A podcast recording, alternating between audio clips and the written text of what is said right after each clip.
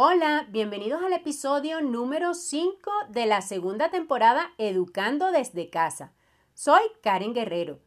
Estos episodios nacieron a partir de mi experiencia educando de manera virtual a mi hijo hace algunos años y los he venido desarrollando con el propósito de ayudar a los padres que buscan una alternativa diferente en la educación de sus hijos. Espero de todo corazón que estos episodios puedan ser de bendición para muchas personas. Te invito a que escuches los episodios anteriores en Anchor, Spotify, Apple Podcast y Google Podcast. También puedes seguir la cuenta de Instagram educando desde casa-karen G. El episodio de hoy lo he llamado Cuando lo escuchas le das valor. Vivimos en un mundo donde los distractores absorben nuestra atención Tiempos en los que definitivamente el Internet, las redes sociales nos han separado de compartir momentos valiosos que hace muchos años atrás compartíamos cara a cara. Y nuestras generaciones no solamente están siendo absorbidas con esto, sino que tristemente han tenido que vivir momentos en los que en muchas ocasiones no nos detenemos de lo que estamos haciendo para escucharlos con toda nuestra atención. Este episodio y la realidad es que todos los episodios que les he compartido han nacido de experiencias propias, de enseñanzas que Dios me regala y quiero compartirlas con ustedes. Hace algunos días estaba en mi casa haciendo un desayuno y mientras cocinaba escuchaba una alabanza con mis audífonos. Estaba tan metida en mi mundo. En ese momento se acerca mi hijo a hablarme y yo como que prácticamente no le estaba prestando atención o le estaba prestando atención a medias. De repente siento que el Espíritu Santo me redarguye. Habló a mi corazón. Sentí que me dijo, míralo. Cuando lo escuchas le das valor. Le demuestras que para ti Él es importante. Inmediatamente suspendí mi música y todo lo que estaba haciendo. Mis ojos se fijaron en Él y comencé a escuchar con atención lo que me estaba hablando. Desde ese día me esfuerzo por poner toda mi atención cuando me habla, y cuando estoy muy ocupada y no le podré dar toda mi atención, le hago saber que por el momento no podré atenderlo, a menos que sea algo muy importante. La verdad es que considero que no soy una persona muy metida en esto de las redes sociales. Más bien me ha costado un poco y me esfuerzo por estar activa en estas porque considero que por la época en la que vivimos se hace necesario interactuar a través de ellas. Pero este momento que viví con mi hijo me llevó a pensar en este tema que hoy quiero compartirles y que hace mucho tiempo venimos escuchando, pero realmente no le hemos dado la importancia que merece. La tecnología ha llegado a formar parte de la cotidianidad de manera permanente en nuestras vidas. Es utilizada en procesos académicos, laborales y de recreación.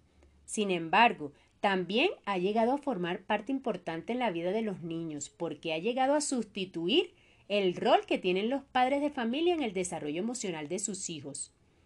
Investigadores han encontrado que tanto niños pequeños como adolescentes muestran rabia, frustración, soledad y tristeza cuando hablan sobre el uso de teléfonos inteligentes por sus padres. Y si bien está que los niños deben entender que los padres trabajan con sus celulares, que realmente se ha hecho necesario en nuestro diario vivir, también los padres necesitamos entender que el uso del celular es adictivo, que debemos brindarle a nuestros hijos espacios libres de tecnología. Según la psicóloga Evelyn Moratalla, los menores de edad que crecen con esta desatención debido al uso adictivo de sus padres a la tecnología, llegan a convertirse en niños perfectos o niños conflictivos, es decir, o son muy aplicados en el colegio y en el hogar o buscan llamar la atención por medio del regaño. El problema reside en que ambos extremos hacen que el niño sea muy dependiente de la opinión de los demás, lo cual lo hará inseguro de sí mismo. Asegura que a estos niños se les dificultará las relaciones interpersonales, porque no ejercen la habilidad de interactuar con facilidad y que el uso excesivo de la tecnología por parte de sus padres y la falta de atención hace que los niños se vuelvan retraídos y aislados, tanto que evaden el contacto con otras personas y prefieren hacerlo por medio de celulares o computadoras, porque se sienten más seguros con ellos, ya que es a lo que estos niños están acostumbrados. Por su parte, la psicóloga Helen Muñoz nos comparte algunos consejos para evitar esta problemática. Ella nos recomienda hacer actividades recreativas en las que no se requiere el uso de la tecnología, por ejemplo, juegos de mesa, lectura de libros, paseos al aire libre o práctica de un deporte. Implementar reglas y límites en el uso de los dispositivos electrónicos. Las normas deben incluir tiempo, contenido a observar y en qué lugares es permitido su uso. Utilizar la tecnología solo en casos de emergencia durante las horas de la comida. No utilizar aparatos tecnológicos para distraer o calmar a los niños. Ella nos recomienda realizar actividades juntos. Transmitir a los niños que ellos son más importantes que estar conectados a Internet o al uso de dispositivos tecnológicos y que estamos dispuestos a cubrir sus necesidades. Ella nos aconseja que más allá de decírselo al niño es mejor demostrárselo.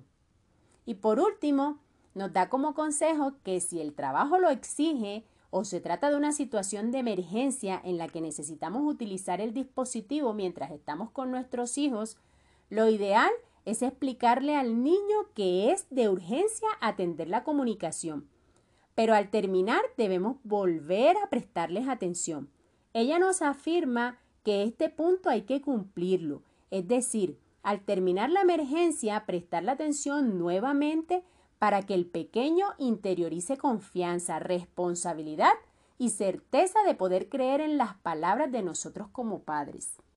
Creo que todos de alguna forma Hemos vivido estas situaciones en nuestros hogares, algunos en poca medida y otros en demasiada medida. Lo importante aquí es que no sigamos ignorando la situación, restando la importancia a este tema que hace años especialistas nos vienen advirtiendo y que con seguridad solo los años nos mostrarán los daños causados a estas nuevas generaciones.